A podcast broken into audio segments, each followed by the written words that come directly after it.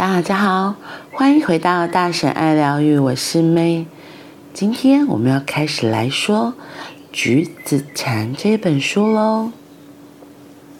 今天我们要说的是全新的二十四小时。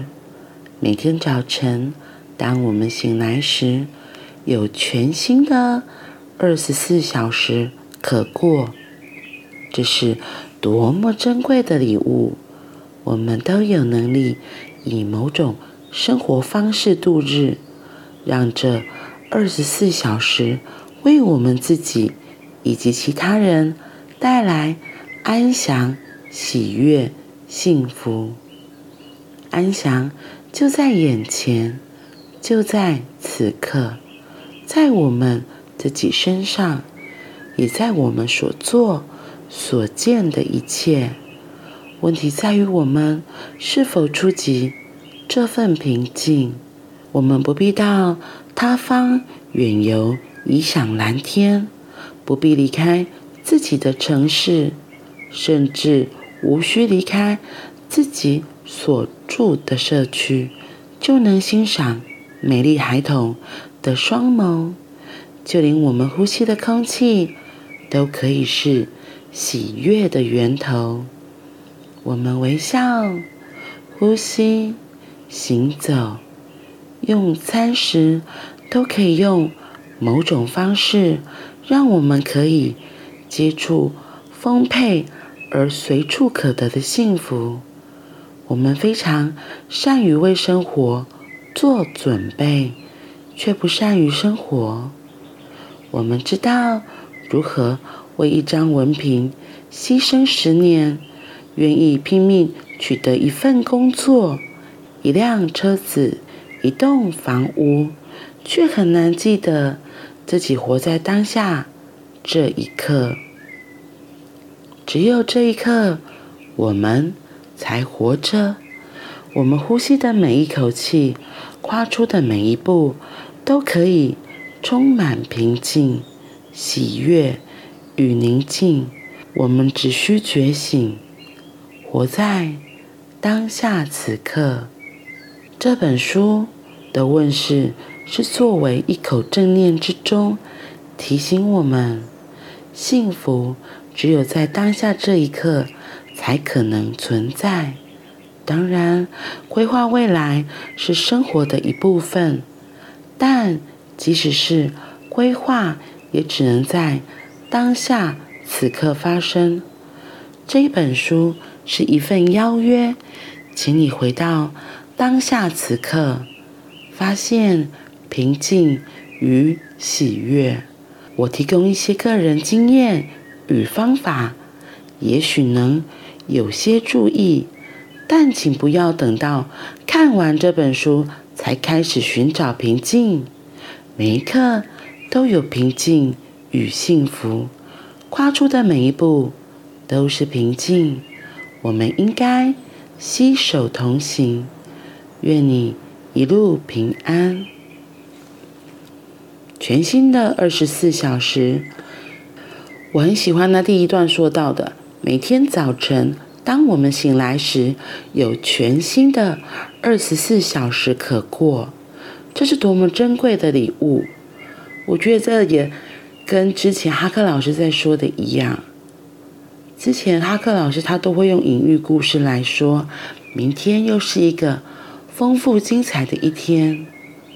那这边说到的是每天早晨一醒来，哦，又是一个全新的开始，又是一个全新的二十四小时，我可以选择我想要过的生活。我觉得这个观念非常非常的好，因为过去都已经过去了。如果你还紧抓着过去的伤痛，那永远无法前进。怎么这么刚好？看到九妹的一些影片，那其实我追九妹还蛮久，大概有三四年了吧。所以他的前女友就是米菲，那时候从他们还只是。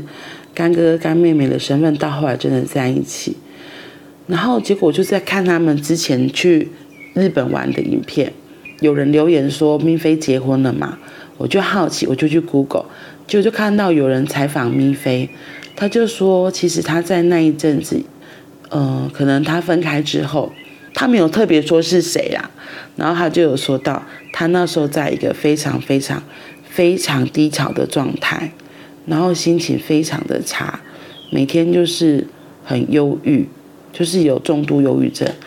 不过重点是因为我是看到，我会分享这件事情是，因为咪菲就说他那时候是生病，就是因为嗯、情感上的状况，然后可能让他身心就觉得压力很大，然后所以他就得了忧郁症，他都会不由自主的哭泣，莫名的哭泣，这个真的就是很典型的忧郁症的状态，他不知道为什么就突然哭了。心理状态一定是很不好的，可是她后来刚好在那一段时间遇到她老公，可是他们也是一开始也没有特别接触。她就说她认识她老公是因为工作，她那时候觉得这个人就是怪怪的，所以她也没想要跟他再再深入相处。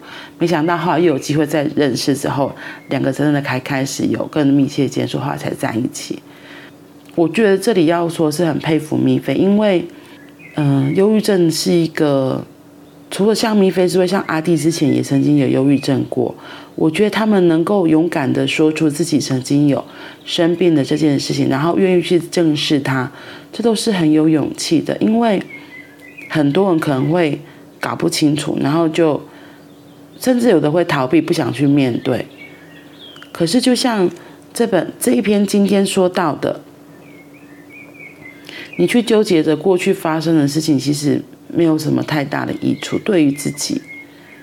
然后，因为其实每天早上醒来，其实都是一个新的开始。我还记得很好笑，之前有一个老师说，他说其实像我们睡着的时候，其实就像死掉一样了。所以当我们早晨再起来，又是活龙，又是重新开始几波瓦林的掉啊，因为等于又是一个新的开始了。然后这篇文章在提醒的就是，很多时候，我们其实可以让自己回到现在当下这个状态，而不要一直纠结在过去发生的事情。特别我说纠结在过去，不管是好的还是不好的，如果是好的，你可能就会有个骄傲得意在那边；然后如果是不好的，你又掉在那一个。很忧愁啊、哀伤啊、悲伤的情境，那这样子，我会说真的，对自己完全没有加分，你只是在浪费生命而已。然后甚至是一日复一日。